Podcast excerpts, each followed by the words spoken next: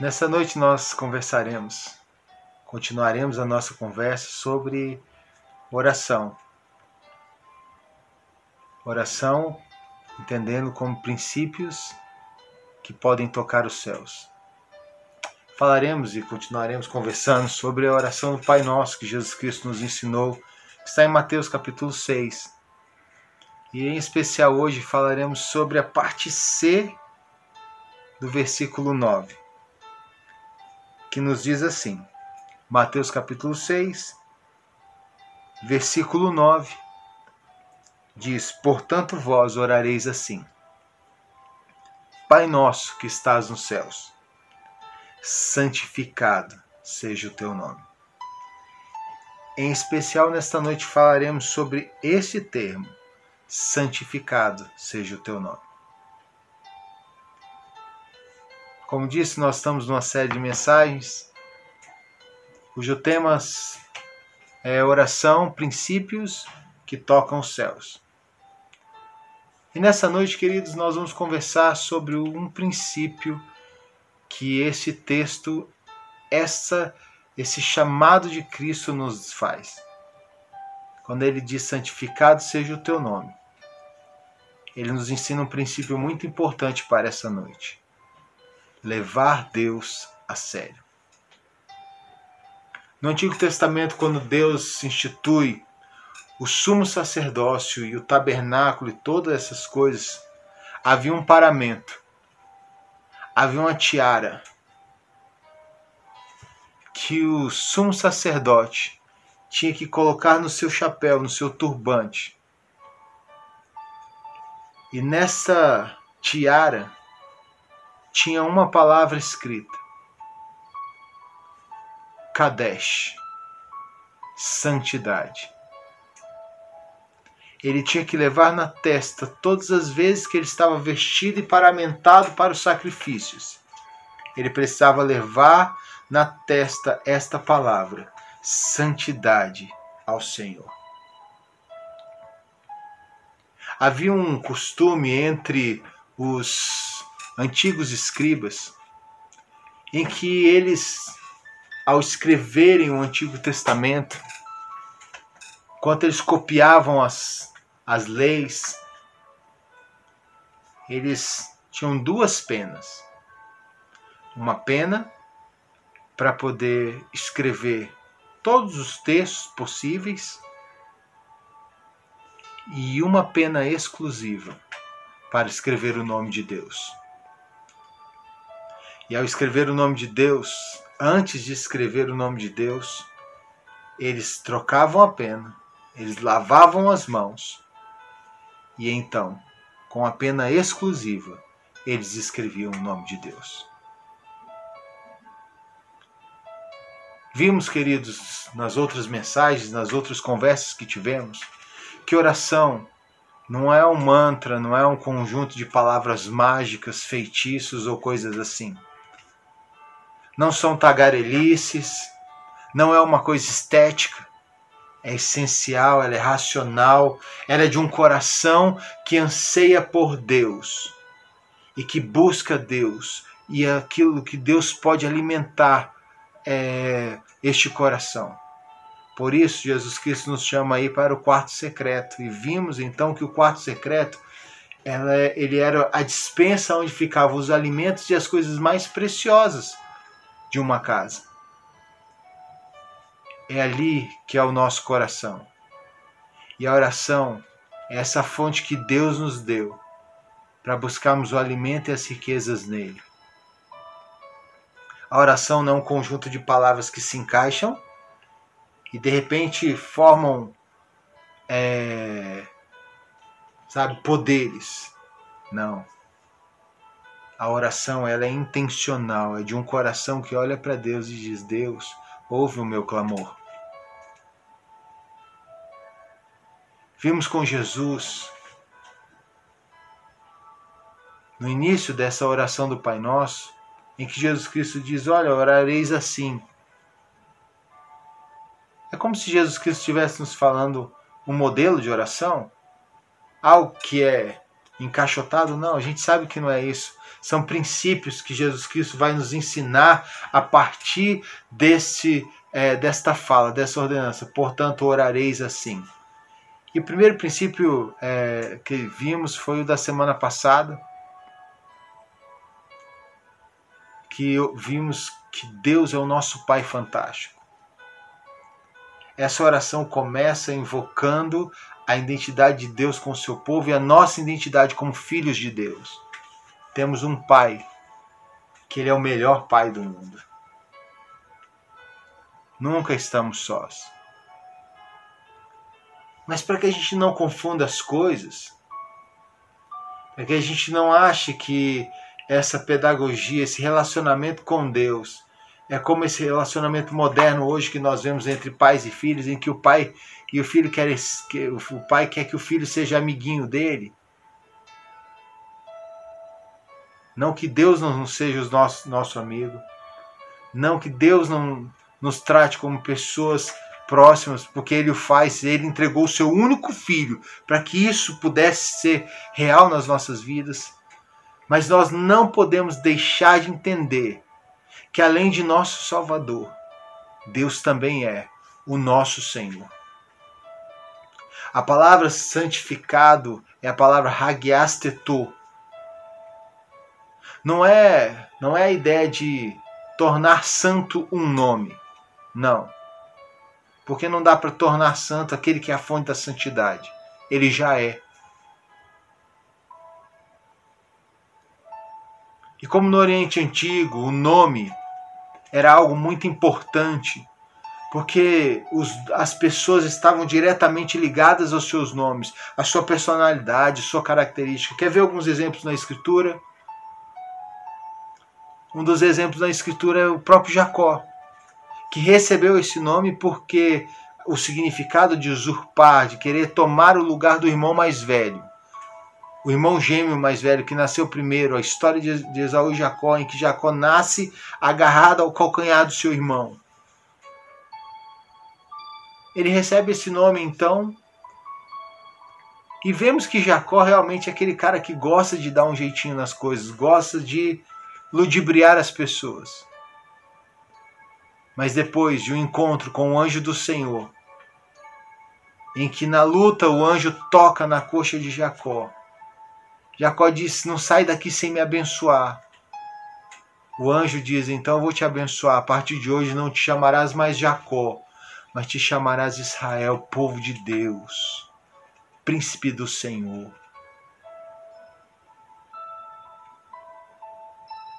Vemos também no caso de Noemi, lá no livro de Ruth, em que ela sai de Moab, ela sai de Israel, vai para Moab com o nome de Noemi mas por diversos percalços e problemas e situações complicadas que ela passou, ela volta para Israel, sai de Moab, volta para Israel e ela mesma se intitula: Meu nome não mais será Noemi, mas será chamada Mara, porque amargurada está minha alma.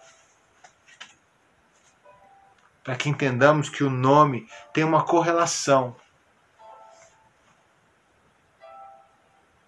com a pessoa, a personalidade no Oriente Antigo. Não é diferente de Deus. Quando esse texto nos chama a orar, santificado seja o teu nome, ele está querendo nos dizer: reverencie o nome santo e o nome totalmente santo de Deus, porque o Deus que você está orando agora, neste momento, o Deus que você está na presença dele, cultuando nesta noite, ele é santo. Então nós precisamos levar Deus a sério, nós precisamos levar a santidade de Deus a sério e precisamos ter uma vida que seja comprometida em honrar, em glorificar, em exaltar, tenha como propósito viver a santidade desse Deus. De ter nas nossas testas, agora que nós somos sacerdócio real, como diz o apóstolo Pedro na sua carta. Ele diz: Vós sois nação santa, povo de propriedade exclusiva de Deus, sacerdócio real.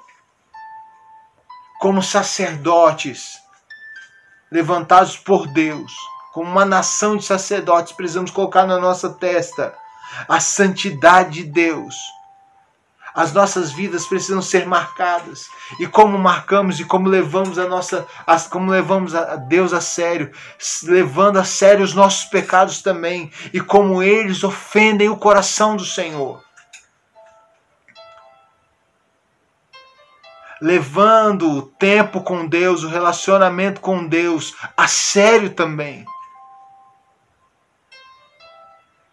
Não tendo Deus como alguém em segundo plano, como se Deus fosse para nós um cara que dá um like lá no Instagram, no YouTube, no Facebook, alguém que de vez em quando a gente deixa um comentáriozinho para ele.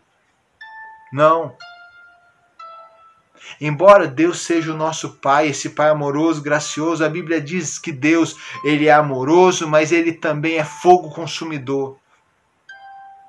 Deus é gracioso, é, mas ele é justo, de, dele não se zomba. Deus não toma por inocente o culpado, querido.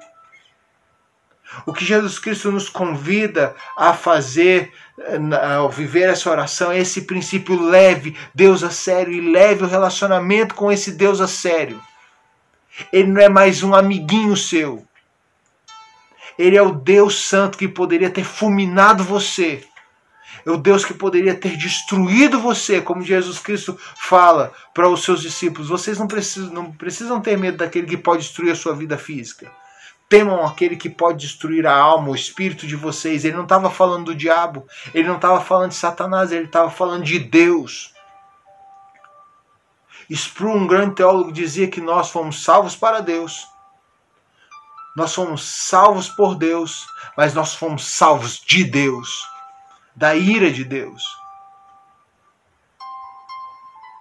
E nós precisamos encarar isso como uma verdade.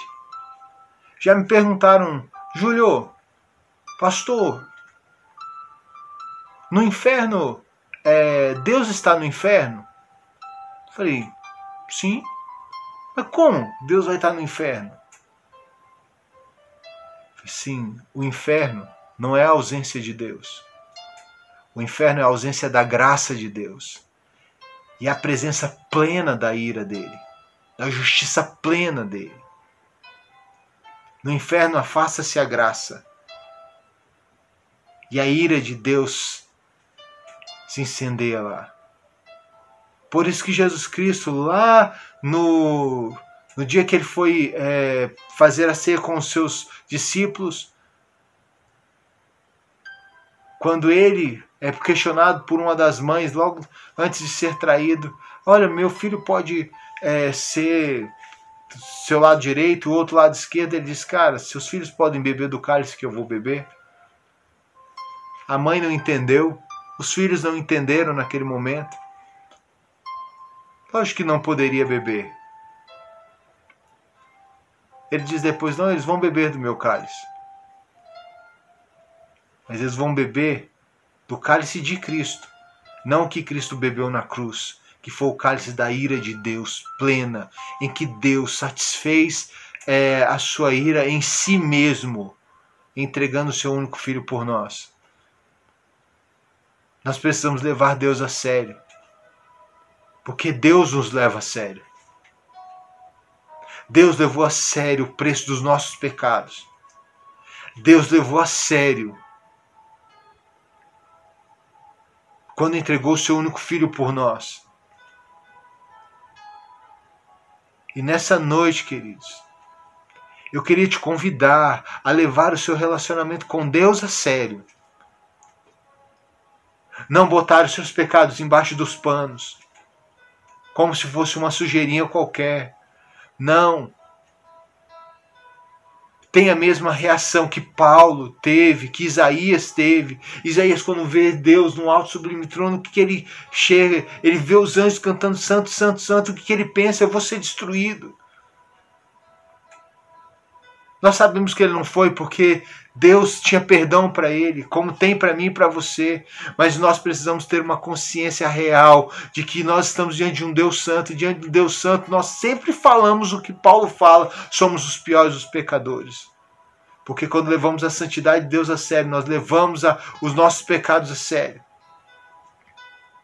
Eles não são vacilo, eles não são um errinho, um desvio qualquer. Esse é o momento em que nós olhamos para Deus e dizemos: Deus, o Senhor não é necessário para mim mais.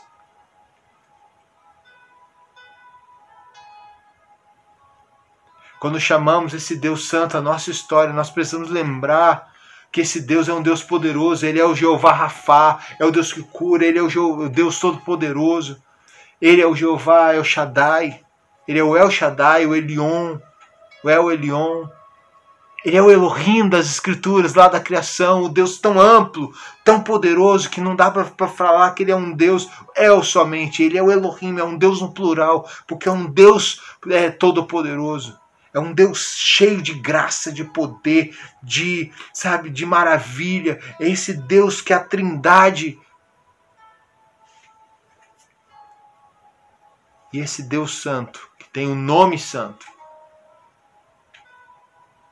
ele é aquele que nos chama à presença dele. E nós precisamos ir com a pena trocada nós precisamos ir de mãos lavadas. Sabemos que esse Deus nos oferece isso.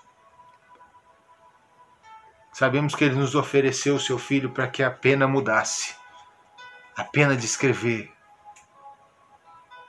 para que nós nos tornássemos cartas vivas dele, não escrita com tinta e mas com o sangue de Cristo.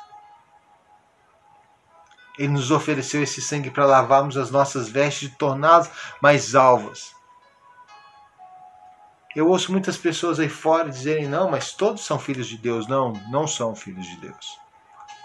Os filhos de Deus são aqueles que entenderam o Deus Santo e que o nome desse Deus é tão poderoso e tão santo que ele precisa ser obedecido, em que nós precisamos curvar os nossos corações diante dele em humildade para adorá-lo, reconhecê-lo, promovê-lo, obedecê-lo e viver honrando, glorificando, exaltando e com o propósito das nossas vidas torná-lo visto. Para que as pessoas vejam na nossa testa a palavra santidade porque eles veem nos nossos corações e nas nossas atitudes o Deus Santo.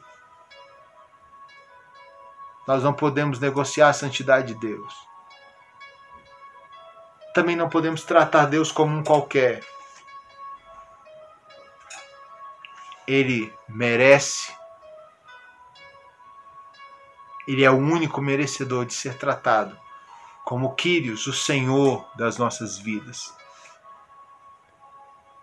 Deixa nesta noite, queridos, o seu coração ser dinamitado pela presença poderosa de Deus e reconheça que esse Deus ele fez filhos àqueles que decidiram render-se, render os seus corações a Cristo Jesus, para que ele, além de ser o nosso Salvador, torne-se agora o nosso Senhor. Assim como quando antes de Cristo nós estávamos mortos os nossos delitos e pecados e éramos chamados filhos da ira, eram filhos da destruição, filhos da perdição, inimigos de Deus. Éramos rebeldes. Éramos chamados filhos do príncipe desse mundo que é Satanás. Era o escravo nosso Senhor, era o pecado nosso Senhor. Era Satanás o nosso rei, nosso príncipe. Mas o Deus Santo decidiu, por meio de Cristo Jesus, comprar a nossa dívida. E ele nos comprou. Agora nós temos um outro Senhor. Sim, outro Senhor. Reconhecer o nome santo de Deus, o nome poderoso, é reconhecer que nós temos um novo Senhor que não somos nós senhores das nossas vidas, em que nós não queremos ser senhores das nossas vidas, em que nós não podemos desejar ser senhores das nossas vidas, porque quando desejamos ser senhores das nossas vidas, nós nos afundamos nos nossos pecados. Mas se esse Deus que é o nosso Salvador tornasse o nosso Senhor, Ele vai mover a nossa história.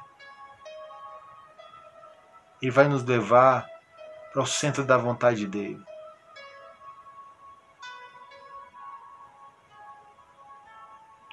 Deus nos convida a sermos santos, como Ele é santo.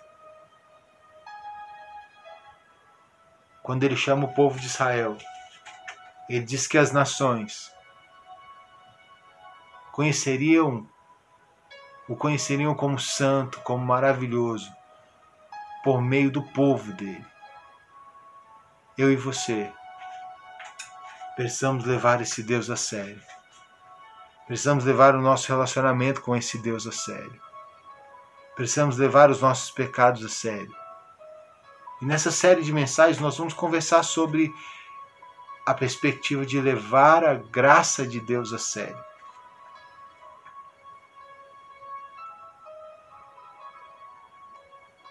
E darmos a Deus o lugar que é dele, de Senhor das nossas vidas. Eu não quero ser Senhor da minha vida, mas eu fui separado por Deus em Cristo Jesus. E eu quero ter na minha testa escrito santidade ao Senhor, uma vida em que Deus tem prazer em mim. Afinal de contas, Jesus Cristo diz: você me ama? Sim.